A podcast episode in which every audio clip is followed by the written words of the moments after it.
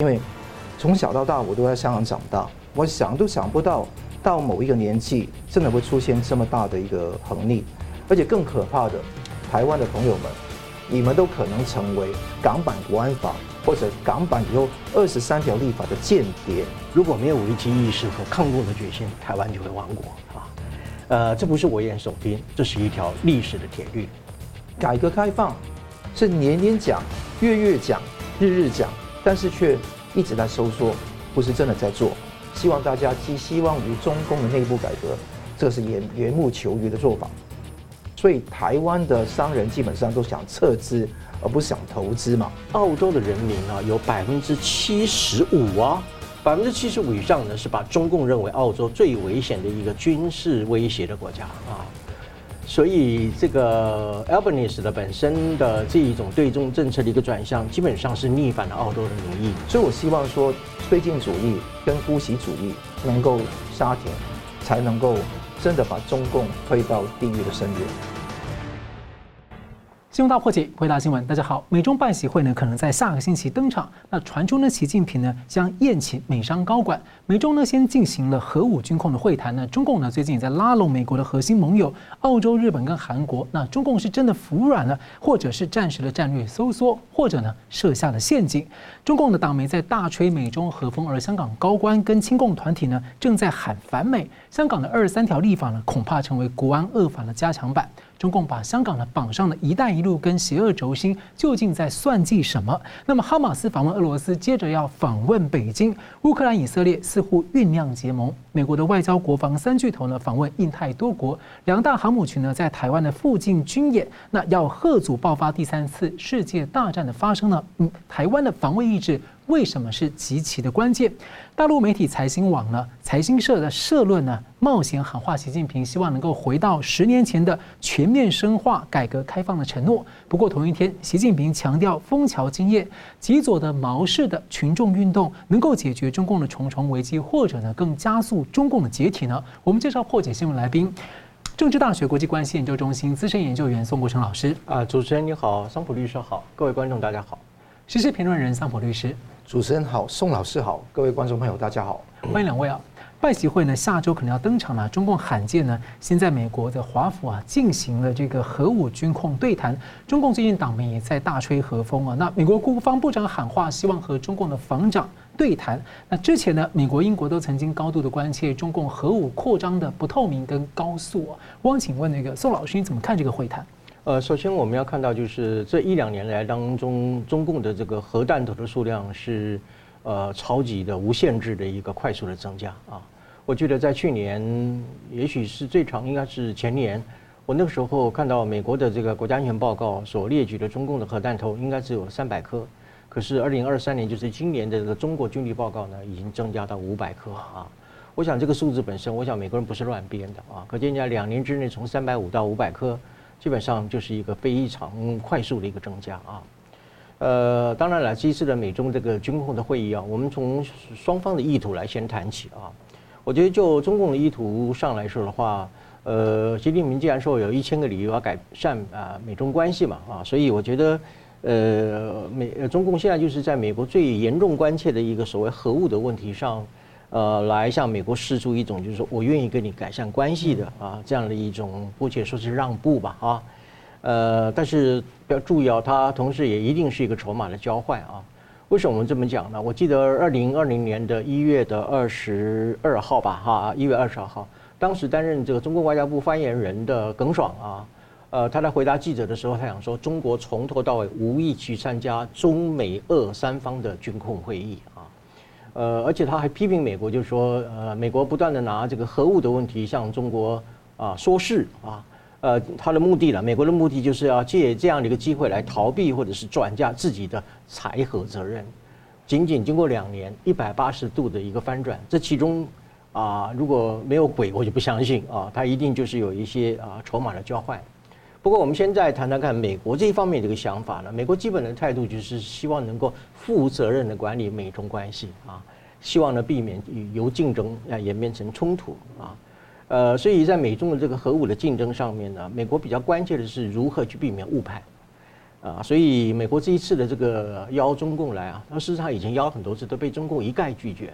呃，这一次好不容易呃这个中共答应来参加，我想美国的目的就是进行一种叫战略摸底啊，呃，希望能够了解中国的这个核武系统当中里面那个三大概念，一个就是核扩张的程度，另外一个就是整个中共的核。啊，核武的战略思想是到达一个什么样的水平？最后一个就是关于中共是否有这个意愿去维持基于核稳定而进行的这个裁核的一个啊步骤啊，这个是美国最严重关切的一个三件事情。也就是说，是希望能够啊通过一种所谓的危机沟通的模式，呃，来提高这个核透明度啊。我想这是美国一个基本的意图了啊。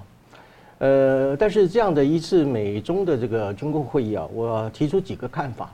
很多人说这是很罕见了哈，相对于他过去我们刚刚讲的那个，啊，反正中共就一概拒绝啊，这样的一个一百八十度的翻转，确实是蛮罕见的哈。不过这一次的这个一月啊十一月六号的这个华盛顿的美中的军控会议，基本上还是一个暖身了啊，一个暖身式，而且是司部级的嘛哈，因为中共派的是外交部的啊，不是不是国防部啊，美国也不是国防部啊，所以它是一个司司级或者是部长级的这样的一个会晤。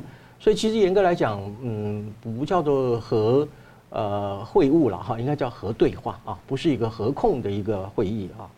呃，实际上你看以前美苏关于这个裁核问题已经讲了多少年嘛哈，呃，而且到今天为止，坦白讲也呃没有什么具体的成果嘛哈，好像俄罗斯前两天他还就是说要退出欧洲常规武力的呃条约等等的，甚至他就是说要退出这个。不，这个呃核子试爆的这样的一个条约的约定，对，撤销了那个批准，撤销那个啊，所以其实俄罗斯跟北韩都一直在扩张它的核武的力量啊，呃，所以其实就是说，它现在美中之间其实只是一个核对话了啊，距离一个用条约的形式来约束彼此的呃核武的限制的这样一种距离呢，呃，我觉得还是还有一段很长的路要走啊。这是第一个，我们就是说，呃，也不用把它看得太严重啊。第二点我要讲的就是说，呃，汪文斌嘛，哈，他说这一次美中的军控会议的主题有两个，一个叫什么东西呢？叫做国际军控条约的履约问题，还有就是防止啊核扩散的问题，哈，啊，文章就在这个地方啊。为什么呢？中共从来没有去参加任何一个关于核控的一个条约啊。你既然没有参加这个核控的这个条约，请问你要跟人家谈什么啊？所谓的履约问题嘛，啊？这就好像是说，你根本就没有参加一场球场的比赛，结果你现在要跟主办单位去谈这个球场的游戏规则，这岂不是很奇怪吗？因为你居然不是局中人，啊，结果你要跟美国谈如何履约的问题啊，你自己都没有签约嘛，啊，你要跟他谈履约的问题，这不是很奇怪吗？哈，还有就是关于就是所谓的这个防止核扩散的问题啊，我要特别强调就是说，呃，基本上从美苏时代以来。啊，美国和其他的国家进行这个核武裁减的会议当中，里面每谈一次呢，美国的核子无论是库存或是部署的，都是每每越越谈越少，每谈一次就减少。以前是五千多颗，现在三千多颗，那实际部署的时候一千七百多颗啊。可是反观中共呢，你既没有参加任何的一个啊这个限核的这个条约，可是呢，你增加的是非常迅猛式的增加啊。所以可见就是说，呃，汪文斌讲说这一次的会议是履约的问题，还有一个是防扩散的问题。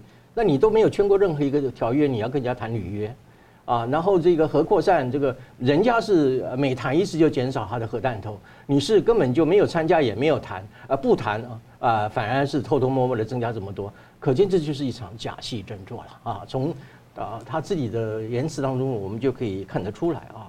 第三个我要讲的，就中共采取一个什么样的策略？我刚刚讲说筹筹码的交换，为什么叫筹码的交换呢？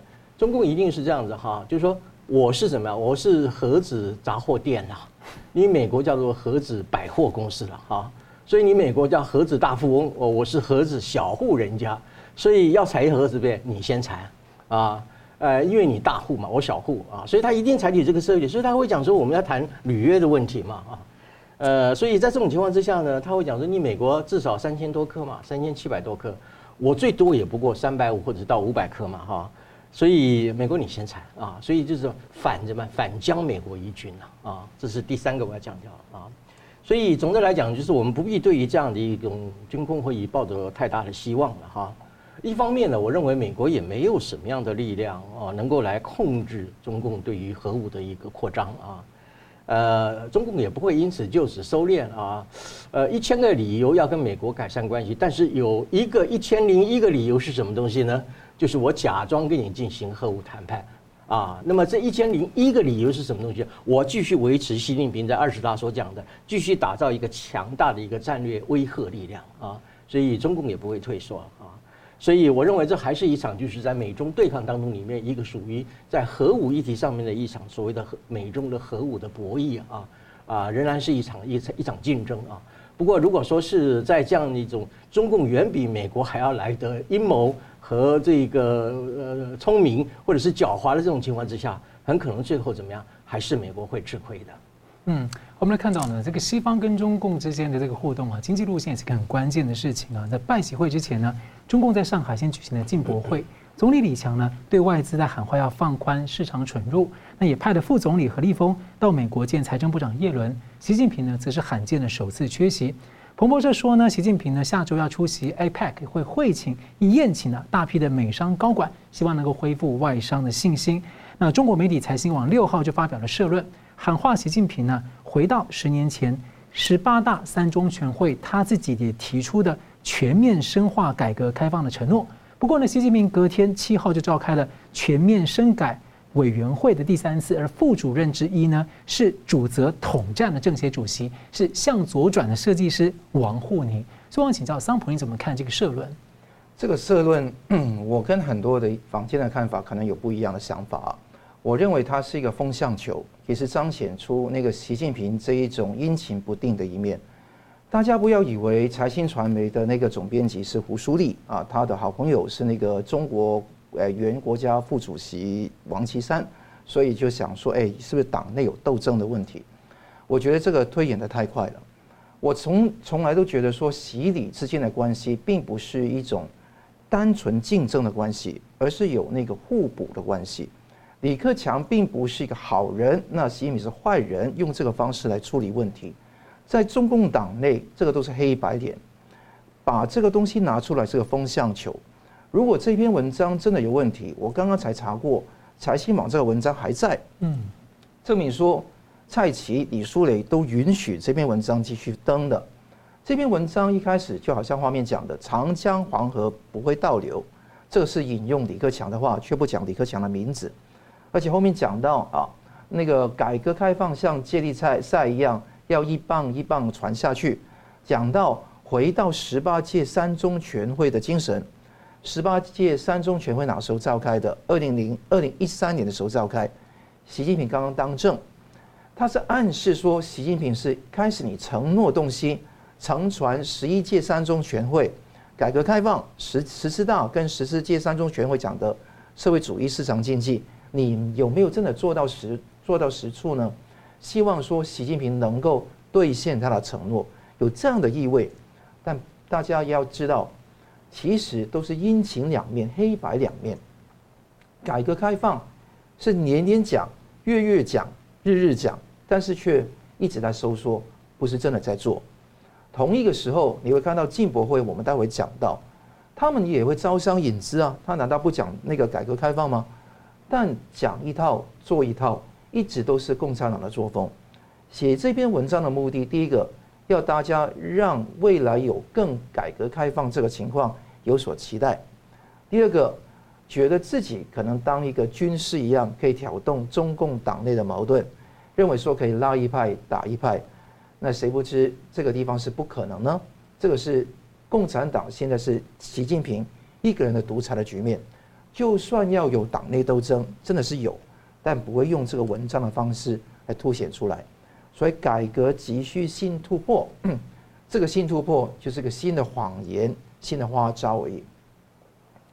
所以大家对于这一些 讲到怀缅起十八届三中全会的想法，要有这样的一个清醒的思维，因为他讲到是强化市场经济，中国中共国何来市场经济呢？他讲到说，避免公官员干干预过多，中共的本质就是操控。这个说说这个东西是完全没有意义的。他说民间的观感跟当年的预期有所落差，就是说你用更好的谎言来骗民间的意思。所以这些事情是舒压的作用。尤其最近那个民间有很多悼念李克强的情况，重庆也抓人，北京也抓人，但是问题是，他用这个方式来放一个烟幕烟幕弹，来给大家一个舒压的效果，所以千万不要相信，所以是隔靴搔痒，无济于事。希望大家寄希望于中共的内部改革，这是缘缘木求鱼的做法。另外，进博会，我们看到十一月五号有一个进口博览会，当年是二零一八年，习近平自己亲自那个谋划、亲自提出、亲自部署、亲自推动的，说要年年办下去，办出水平，办出成效，越办越好。习近平提出这样的话，我可以说他没有去。今这今年是第一次没有去，连事项都没有。那为什么不去呢？是不是避免说在上海有人去问他的问题？我觉得更严重的是他的健康是不是出了大问题？因为他连事项会议的那个情况都没有去，所以这个情况是很值得关注。而且李强去了，李强去都不敢自己讲自己的东西，都说习近平有封信，我就读出来而已。那读这封信就是说，中国推进高水平开放，推动构建开放型社会，呃，世界经济的坚定决心。中国将进一步放宽市场准总市场准入，积极扩大进口，这些都是老掉牙的东西。但我觉得事实胜于雄辩。中共国的外汇管理局十一月三号才公布了第三季度的国际收支数据。那个他自己公布的，而是二十六年来，从一九九八年统计以来，第一次由盈转亏，由盈由盈余转成赤字，一百一十八亿美元的赤字，这个是有史以来流出量高于那个流入量，换言之，外资撤退的速度加剧。那这个情况，你看花旗银行已经撤出了，而且看到盖洛盖洛盖洛盖洛，就是那个民意调查公司反间谍法嘛，这么凶猛。要退出了，而且还有一家是美国的最大的基金管理公司之一，叫叫做先锋领航集团 （Vanguard Group），也会正在打算退出中国。那这一次的进博会邀请到是谁呢？刚刚来访问的澳洲总理那个艾巴尼斯嘛。那还有其他的人，包括那个古巴、哈萨克、塞尔维亚、伊朗、南非、越南、埃塞拜然等等，但你却没有一个正常一点的欧美的国家。自由民主国家在里面，台资的企业去那个地方减到二十家。我记得一开始的时候，二零一八年还有一百一十多家，整个跌幅是八十一趴。所以台湾的商人基本上都想撤资，而不是想投资嘛。还而且而且还要讲进口，基本上是老掉牙。欧洲中央银行也在六号发出经济简报，说有绝大部分。达到三分之二的那个外商投资企业对中国的风险非常担忧。那在这个大担忧底下，怎么可能好？大家觉得说要疏恿这个情况呢？习近平办这个进博会的目的是什么？修复跟西方的关系。现在中国的消费非常低迷，国安的风险非常大，外商根本不想来。那习近平希望彰显他天朝。权威的朝贡式的那种大拜拜，希望大家来这一边，来去那个参与他们的事情。那现在美国也有那个农业部率领十七家的厂商，那个作为访问团，那给足面子给习近平，因为十一月有拜习会嘛。但是你说美国有没有真的官员去那边？没有，顶多派一个中国呃美国驻中国的一个大使哈，叫做 Nicholas Burns，叫伯恩斯。讲到说不会与中国脱脱钩的，其实这一说法基本上生意要继续维持。我觉得当欧美国家讲到不脱钩只去风险的时候，你还参加这种会议，能去什么样的风险呢？所以我希望说绥靖主义跟姑息主义能够刹停，才能够真的把中共推到地狱的深渊。我们休息一下，马上回来。欢迎回到新闻大破解。中共以国安部的特务来公开涉足金融业之后呢，陆媒啊财新网六号的社论喊话习近平回到十八大的改革承诺。那同一天呢，习近平跟蔡奇还有政法委书记陈文清啊大阵仗的接见了所谓的枫桥式工作法的全国入选单位，强调所谓的坚持矛盾不上交，就地解决。希望请教呃桑普你怎么看这个事？对，有两个事情很值得讲。什么叫枫桥经验？还有谁出席了这一次的那个呃叫做枫桥市工作法的入选单位代表的那个会议哈。那我觉得什么叫枫桥经验，大家要那个回忆一下哈。在六十年代，我记得在一九六三年的十一月，毛泽东当时要推行一个新的四清运动，四清运动叫清政治、清经济、清组织跟清思想，他要打倒四类分子，后来加成五类，就地富反坏右。那了解中共都知道，右先不说，就地富反坏四类分子啊，那就是地主富农啊，反革命跟坏分子。那他标签你四类分子的话，就没有法院，也没有正常的程序。通通扫到群众斗群众，什么叫做发动和依靠群众？那矛盾不上交，就地解决，捕人少，治安好。就说我们不出动公安或者其他人来捕人，你们群众自己去解决。这个地方比全民公审更厉害，就是你有力量的去打倒那些另外另外没有力量的。这种情况就是埋下了文革之后，就是 文斗武斗、呃联动等等的伏笔。这个全国推广这一种东西呢，你会看得到，它是在浙江的绍兴、诸暨县跟桥枫桥区，现在变成枫桥镇推动的。当时十三万人口的地方，有三千人被标签为四轻分子，那这完全被整肃，是用群众的力量来围捕。群众，那现在事实上中共做了什么呢？你看到，简单来讲，那些朝阳那个群众西城大骂是一种例子，但更深的，比方说一些红色物业建设，比方说你在北京、上海、广州那些公寓大厦里面，有安保、有保洁、有维修、有志愿者、有信息员，他们充当的都是那种监视群众的角色，把矛盾化解于萌芽状态。不要讲法律，什么都没有。那红色管家、微信群、裁判员、批斗会都会在那边大幅的展开。那现在用这个方式来做，是不是要为发动更大规模的那个升级版文革二点零来去做那个准备呢？我觉得的确有这个忧虑。那央视只是非常罕见的讲说，哎，什么叫做一个枫桥经验？他说社会。那个调解中心就是一个，他说举举呃讲一个例子，说一个员工要讨薪，那雇主不给他，通过社会调解中心，终于员工得偿所愿，拿到那个薪水了。各位，你不用黑社会下三滥的手段，怎么可能呢？那你用摆事实，那个摆证据，呃说到底的情况，基本上也不可能达到这个结果。所以这个情况一定是非常的有压迫性。枫桥经验预示着。事隔五十年，文革一直存在，而且越演越烈。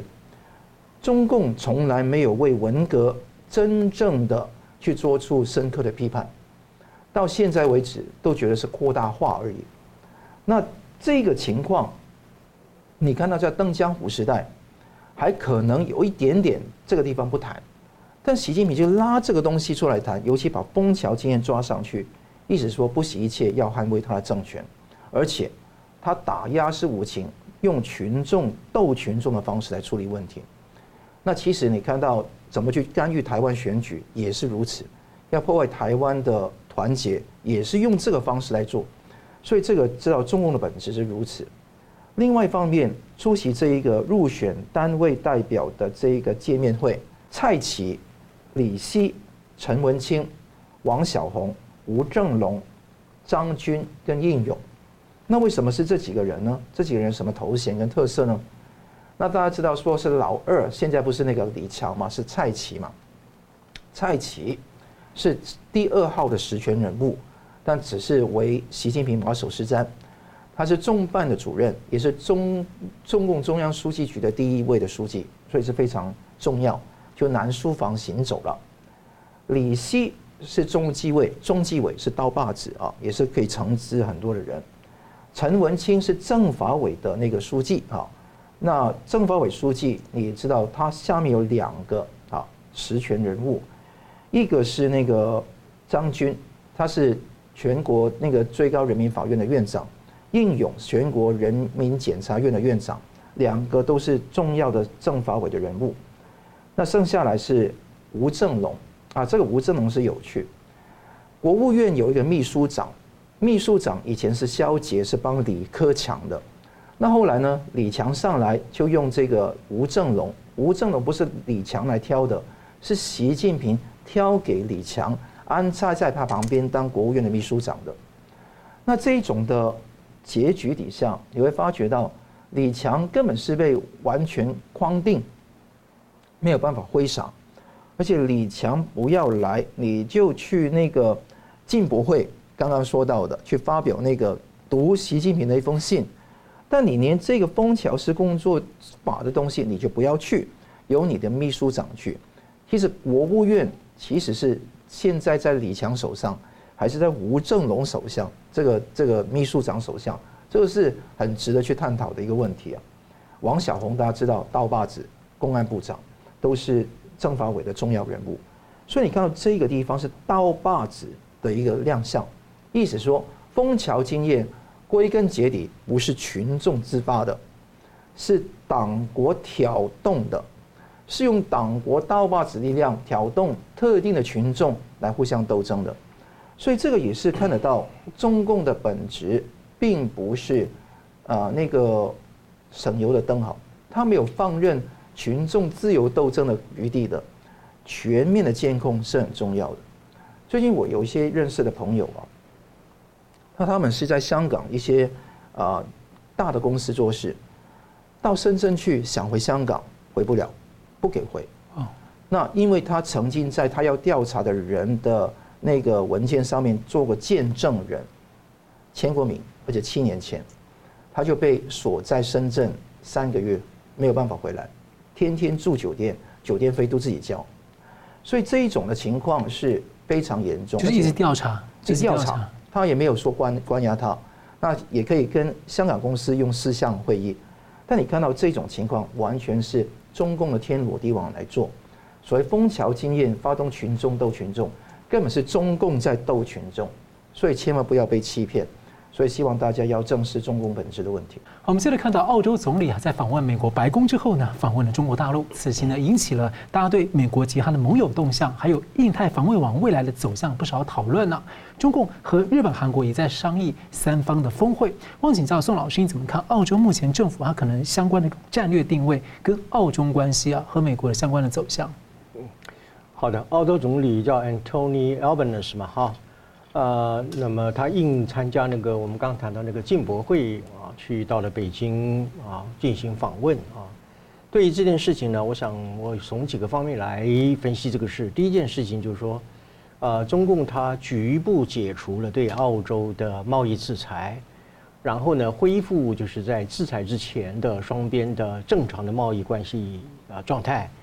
呃，那么这样的一种做法，其实是证明了中共自己用所谓的贸易武器化这个政策是宣告失败的啊。因为你如果不是失败的话，你为什么要去解除制裁啊？那么或者是呃恢复原状的这种情况，就澳洲顶住了。呃，澳洲顶住了啊。对，一般认为就是说，呃，澳洲无惧于你的贸易制裁哈，呃，而且呃也都生存下来嘛哈。当然了，澳洲对于中国的市场依赖是非常非常这个重大的啊。呃，但是我们要注意啊，就是说，如果说啊，因为这个贸易武器化政策的一个失败，以至于在这个地方造成了中共的国际形象的一个严重的破灭，然后中共现在开始要进行一种叫做形象修补的工作的话，啊，那么这样一种退让本身啊，当然我们看起来是非常的合理啊。但是如果说这样的一种所谓的解除贸易，我们英文叫做 lift sanctions 啊，这样的一种做法本身，它可以去换取。换取怎么样？换取这个澳洲对于中共本身的一个外交的合作，从而能够达到于去裂解或者是分化离间美盟关系，也就是澳洲和西方，比如说美国和英国的这种关系的话，那么这样的一个所谓的贸易的武器化本身就达到了怎么样？进化成为叫做另类的贸易武器化。嗯，我的意思就是说，前面的那一次贸易武器化宣告失败了啊。呃，可是现在我用解除这个制裁这个方式，如果能够换取澳洲对中共的外交合作，从而这样的一种外交合作又可以去达到对美盟的裂解的效应的话，注意啊，这个叫做二次的贸易武器化，啊，呃，我觉得这个就是呃，从这件事情可以看出来，就是呃，中共的外交其实是非常险恶的一个地方，看起来好像是对欧洲的让，呃，对澳洲的让步，其实怎么样？它是深化、建演演绎到一个啊第二次的一个贸易武器化啊，这是第一点我要讲的哈。那么第二点就是说，我们在国际政治上有一个概念哈，呃，叫做啊法文呢叫 détente 啊，détente 的意思就是一种我们中文翻成低档政策了啊。呃，那么 détente 这样的一个概念，就是说，在一个紧张的冲突当中里面，暂时谋求一种比较缓和的状态啊，叫做低档的这个政策。我认为澳洲现在就是采取这种低档的一个政策啊，呃，而且呢，这个澳洲政府他认为哈啊，Anthony Abner 他讲是说，呃，我们这只是重新回到外交上一个小小的让步而已啊，呃，那么可是澳洲的一小步会是中共的一大步啊。为什么叫做一大步呢？啊，呃，就是说，他进一步的又把澳洲重新拉回到一个以中国的市场依赖。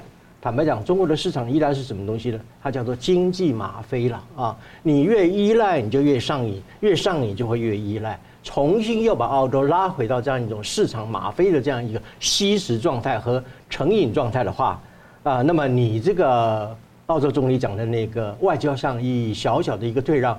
可是对中国来讲，可是大大的一步啊！这个是我要讲的第二点啊。第三点，至今为止，中国并没有，他还是维持强烈的反对，反对什么？反对 AUKUS 啊！而且特别是强烈的反对，就是二零二一年的时候，英美澳所签署的核潜艇协议啊。这个立场，中共的反对立场没有丝毫的改变啊。另外一方面，就是说，中共虽然释放了，呃，他们叫间谍嘛，叫程磊嘛，哈。但是他也并没有允诺要释放另外一个澳籍作家，啊，叫做杨恒军啊，是一个很有名的一个澳那个澳大利亚的一个作家，他也没有说他承诺要放啊释放这一个人啊。同时在另外一个方面呢，澳洲也没有取消啊，没有取消一家中国公司对于呃澳洲北部的那个港口啊，就达尔文港哈，呃九十九年的租约哈，啊澳洲并没有取消啊，没有没有取消，虽然说这家公司是一个。呃，处理仓储货柜的一个管理公司啊，呃，但是它距离这个美国驻澳洲的海军的港口和基地呢，啊，非常的近啊，非常的近啊，所以你澳洲认为说现在没有国安的顾虑，并不表示啊，未必也能够保证未来没有国安的顾虑啊，啊，呃，所以我认为就是澳洲现在就是什么东西呢？就是基本上还是沉溺于对于中国市场的依赖。呃，然后呢，采取一种饮鸩止渴的一个外交的。你刚才我听一听，中共基本上是做无本生意啊。对，为什么呢？因为他现在只是恢复，而且是局部恢复制裁前的这种状态。它本来就不合理的。对，中共没有任何的损失啊，就是我今天好像打你一拳，然后像我只是我不再打你而已啊。对，问题你还是个暴徒啊啊。呃，所以它并不是优惠哦，呃，并没有补偿，中国没有任何的补偿。我对你进行贸易制裁这么久，造成了你澳洲这么大的一个经济损失的时候，我现在我要恢复原状，中国没有说我要任何。而且当时澳洲提出要求要调查病毒来源，中共也没有完全任何的交代，等于是中共没有任何的退让跟损失哎。对，他没有，他完全不接受所谓的病毒溯源调查嘛啊。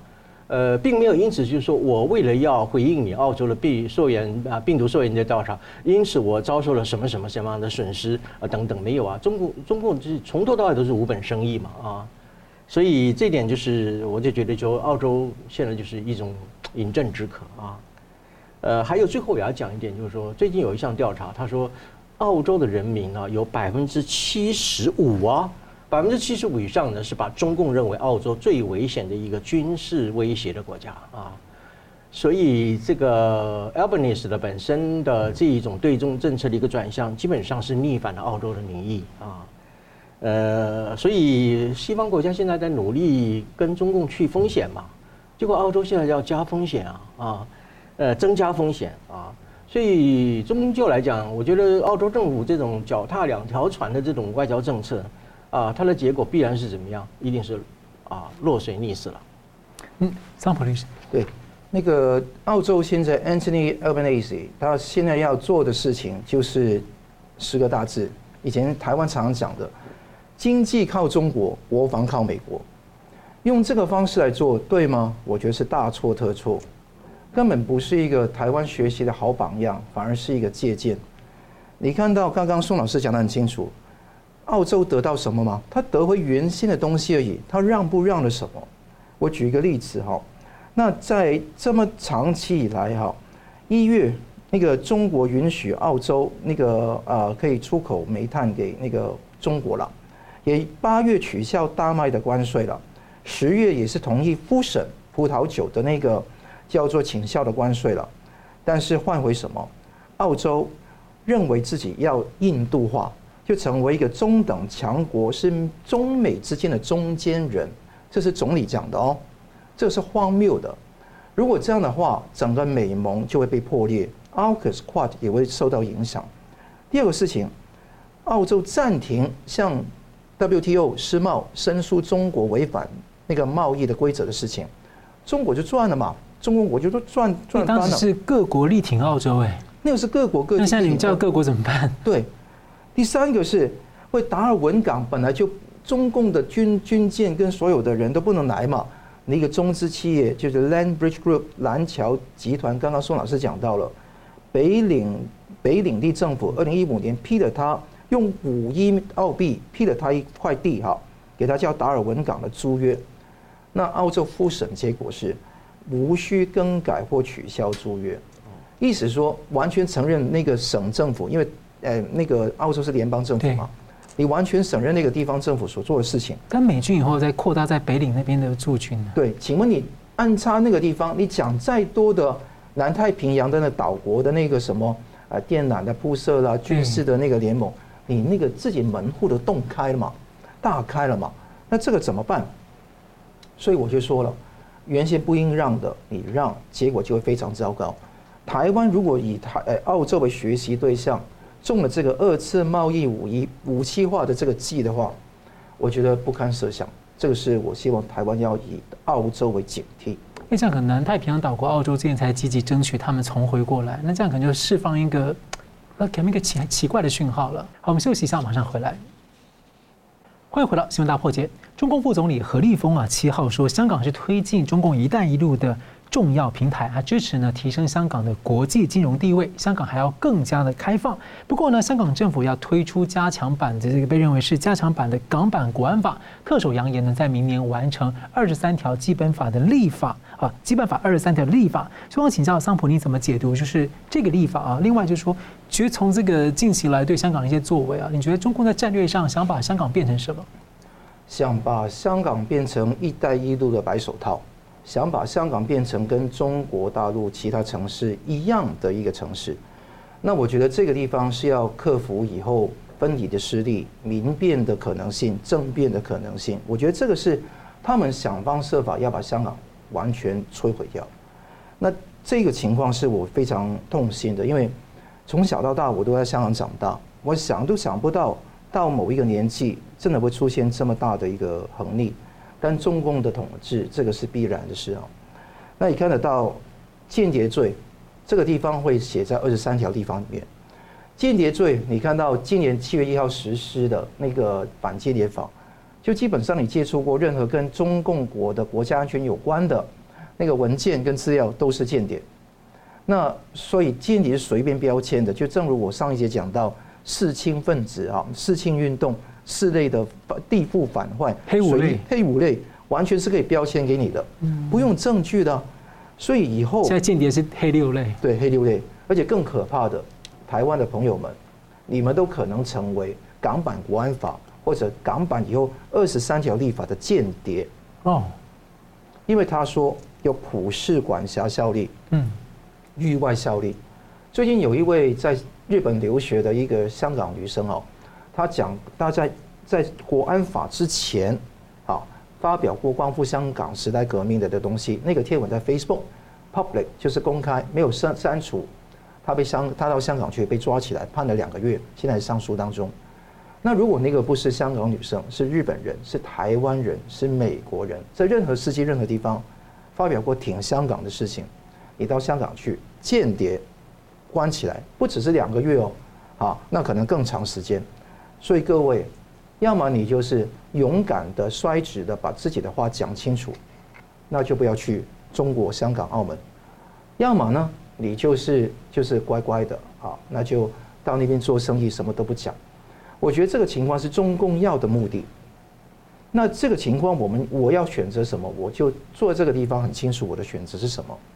但是你看看，这个是让全世界的人类非常痛心疾首的一件事情。就有个学者，香港的学者，他就说，他现在被拒绝给这个签证，他就说，香港最大的问题就是没有红线，最大红线就是没有红线。他没有红线，只有红漆，就是倒过来说你红就是红，说你黑就是黑。这个就是现在的问题，所以域外效力会出现在二十三条立法，明年会完成哈。间谍罪还有说软对抗，什么叫软对抗？什么叫硬？什么叫软？这个是完全没有定义的。如果定义得出什么叫软对抗的话，那就不得了。邓炳强这个画面上面这个保安局局长他说过，那个是所有的人只要去煽动仇恨、鼓吹暴力、燃烧激化的程序。什么叫燃烧激化的程序？如果反共是一种情绪的话，你燃烧这个情绪就是软对抗。那这样的话，那个悼念李克强的三百万人都软对抗吗？完全是啊。所以北京不是有人捂住嘴巴把他拉走吗？重庆有人发帖子说悼念李克强，那立即就被就被呃拘捕嘛。这个就是一个很明显的例子啊。所以看得到，大家口袋罪会针对记者、律师、任何人，在全世界的任何地方，他没有陪审团，国安法指定法官来处理，羁押为原则，保释为例外，而且没有咨询的白纸草案，这个地方会成为一个这样的地方。台湾用这个地方来介入台湾选举也可以，随时一个伸缩的制度。如果你台商不听话，不敢投投中共喜欢的候选人，你到香港去哦，就抓起来间谍。那间谍是随意讲的，不用证据啊，所以这个是一个非常大的一个难题。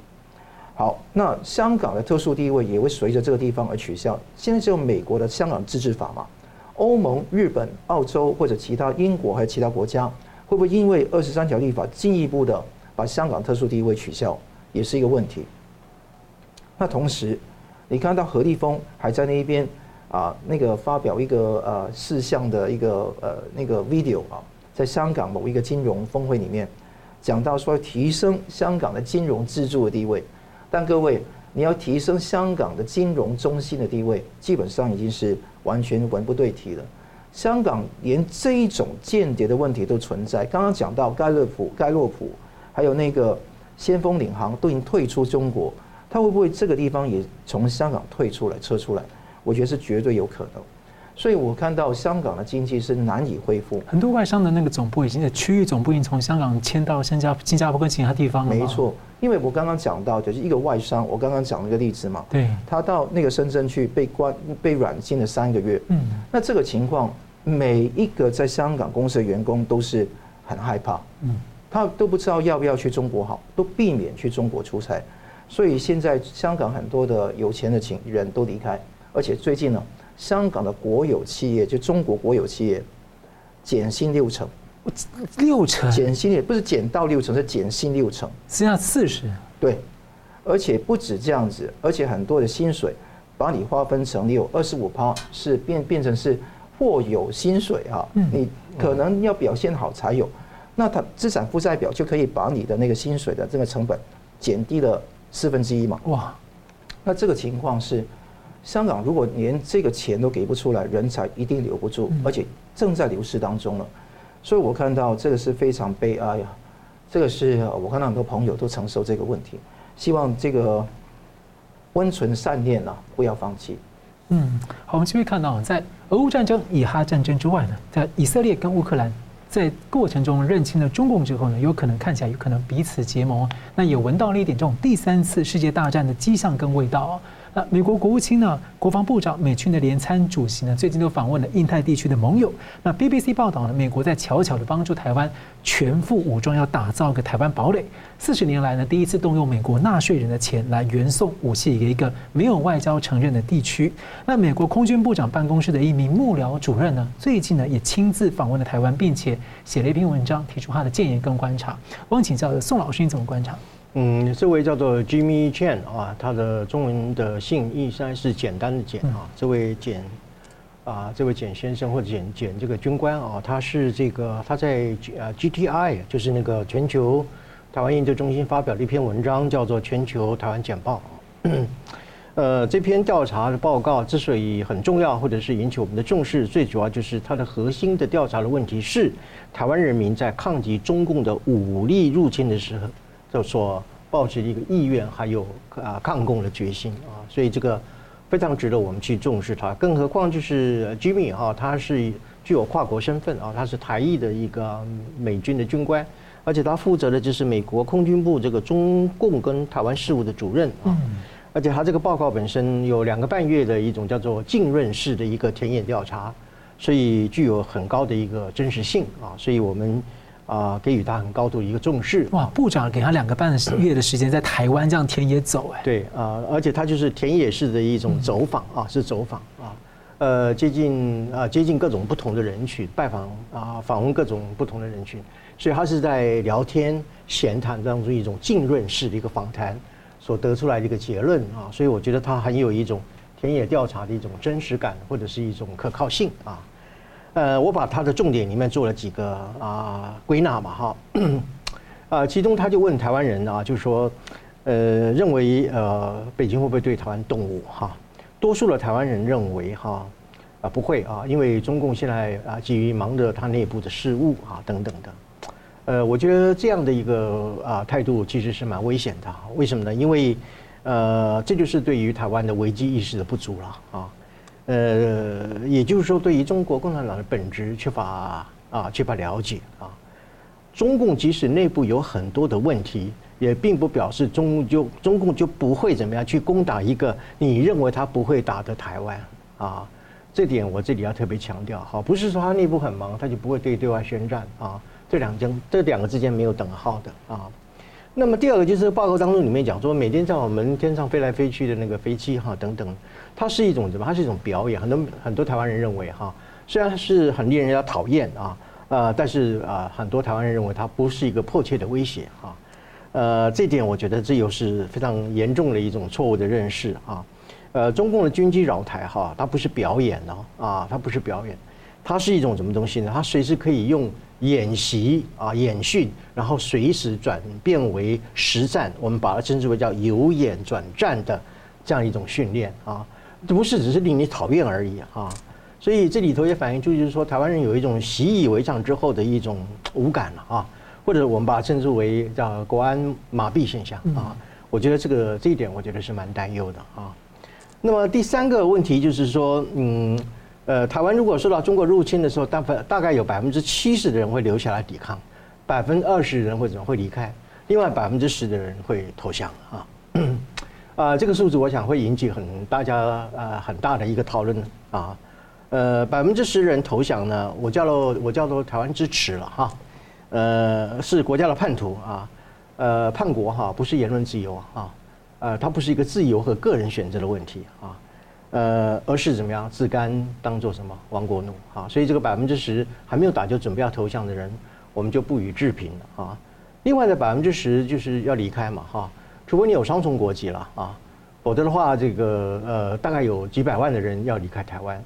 呃，我不知道你的这个双重国籍的另外一个国家本身是否有足够的飞机跟船舰把你载走啊？呃，至于说那百分之七十，我认为当然是值得我们骄傲。骄傲了哈，因为百分之七十这个比例其实也也不算太低啊。那么另外就是就是居米本身他对于这个报告所做的一些结论了哈。他说台湾人的一个抗共的意志取决于两个重要的因素，一个就是适当的训练了，就是我们自己的国军的训练，还有就是美国的支持啊。呃，所以这就是告诉我们，就是说台湾怎么样，除了要自己本身要啊建军备战之外呢，也要去积极的去寻求国际的同盟军呢啊。呃，就是说，当然我们的战要自己打了哈，我们的国家自己救啊，但是可以来帮助我们的朋友本身，我们都要去努力去加以争取。我想这一点也是很具我们很具有很高的一个启示的作用啊。呃，另外还有一种看法就是说，呃，很多台湾人认为的，美国的军队不太会来跟台湾并肩作战啊。呃，那么台湾人更多的是希望能够至少得到美国啊，虽然你不会派兵来。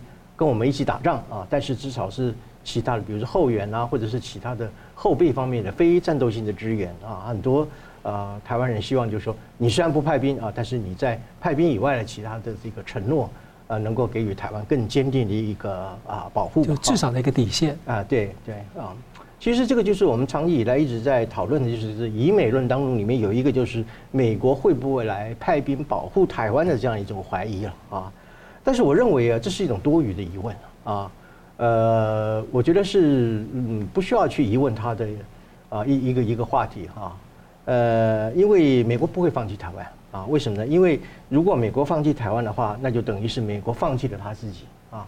呃，台湾虽然说是有人认为是他的核心利益，但是。啊，我不知道是不是呃啊所谓某一个人的核心利益，但是我可以确定就是说，啊，绝对是美国的核心利益啊。呃，还有一点就是说，他认为多数的人啊，台湾人拒绝当炮灰啊，呃，不必要也不想要成为一种啊白白的去送死啊，有这样的一种看法啊。呃，但是我要强调就是说，当你战争来临的时候，不存在着你想不想当炮灰的这样的一种选择的问题啊。为什么呢？因为你保家卫国啊，啊，共军打来的时候，我们呃抵抗他，我们这个叫做保家卫国，不是炮不炮灰的问题啊，这点我要特别强调。那当然，他还有提到 Jimmy 的评论，就是说台湾的后备军人在训练和装备上啊严重的不足啊，这也是一个很重要的一个问题哈，会影响到我们这个抗共的决心。我想这一点的话，我想国防部应该注意了哈，而且要有所因应啊。呃，最后一点，我认为是他这个报告里面最重要的一点，就是说他建议美国，呃，在未来的这个台湾关系法啊，就是 TRA 的这样的一个法律来进行一种修正案啊，提出修正案，就是 Appendix 这样一个修正案。那修正案是什么东西呢？把美国对于台湾如果无端的遭受中共的攻击的时候，美国能够对于台湾的支持要正式的表态，也就是说怎么样，要非常非常的清晰化啊。呃，那么这样的一个做法本身会大幅度的去降低降低台湾人民本身啊啊对于美国啊是不是会履行他对台湾的防卫承诺的这一点上所产生的一些疑虑或或者是所谓的不相信，也就是说会去除台湾的啊心中台湾人心中的一种叫做弃台论啊。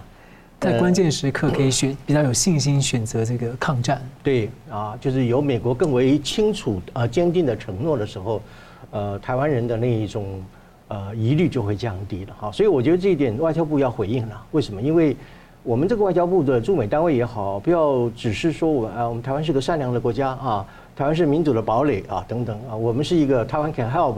啊，光是这样是不够的。我建议就是说，我们要组成叫做什么东西呢？叫做外交游说团，或者是外交游说小组，去进入到美国的国会，去游说这些国会议员，请他们在未来的啊，或者是说可以提出关于台湾关系法本身的修正案的提案，去进行一种游说啊，还有鼓励的一个工作，希望能够促成美国的国会啊提出对于台湾关系法的修正案或者是补充案。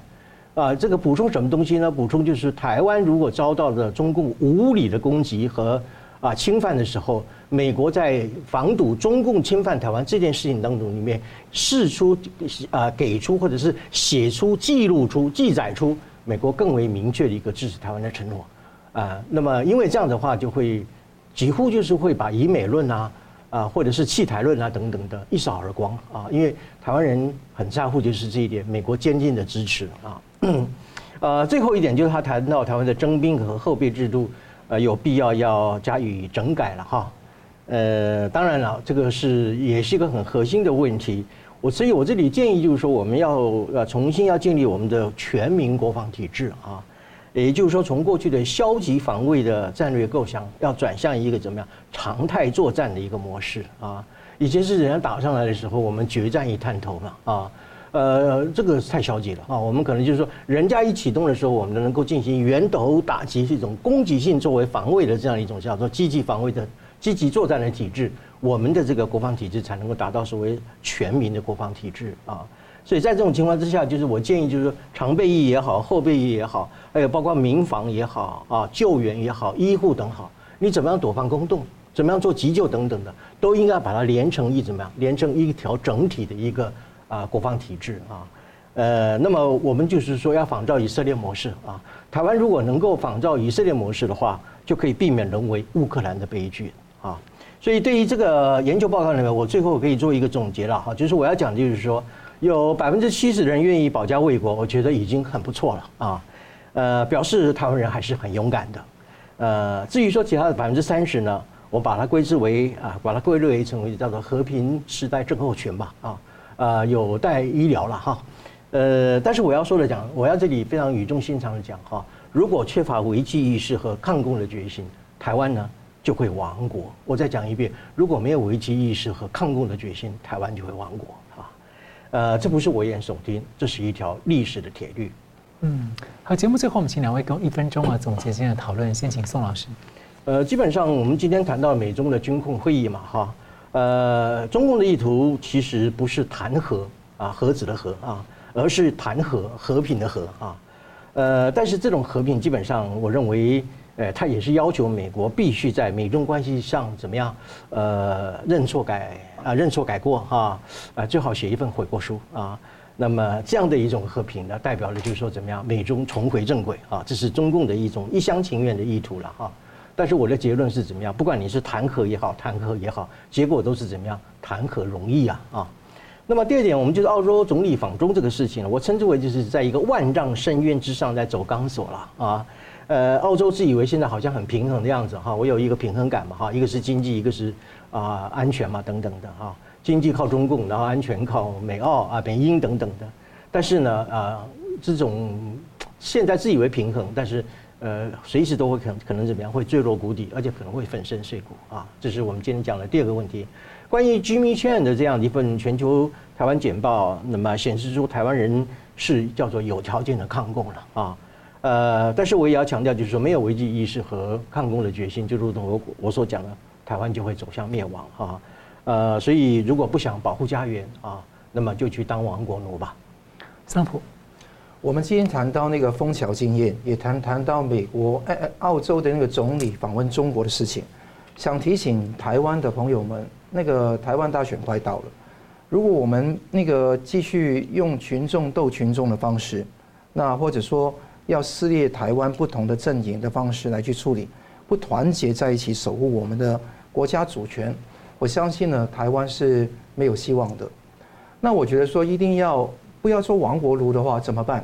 那刚刚讲到 Jimmy Chan 那份报告，其实我觉得去年都有类似的报告讲到，七成以上都愿意保家卫国。大家可能可能听到很多计程车司机哈讲说，哎，都是要投降了，怎么样？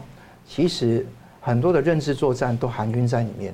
绝大部分的台湾的民众都希望保护我们国家的，所以我希望我们都不要中这些资讯战的圈套，也希望我们的国家能够坚壮自己的意志、能力跟我们的勇气，才能够把台湾守护好，我们世世代代才能够有一个。好的家园，希望大家努力。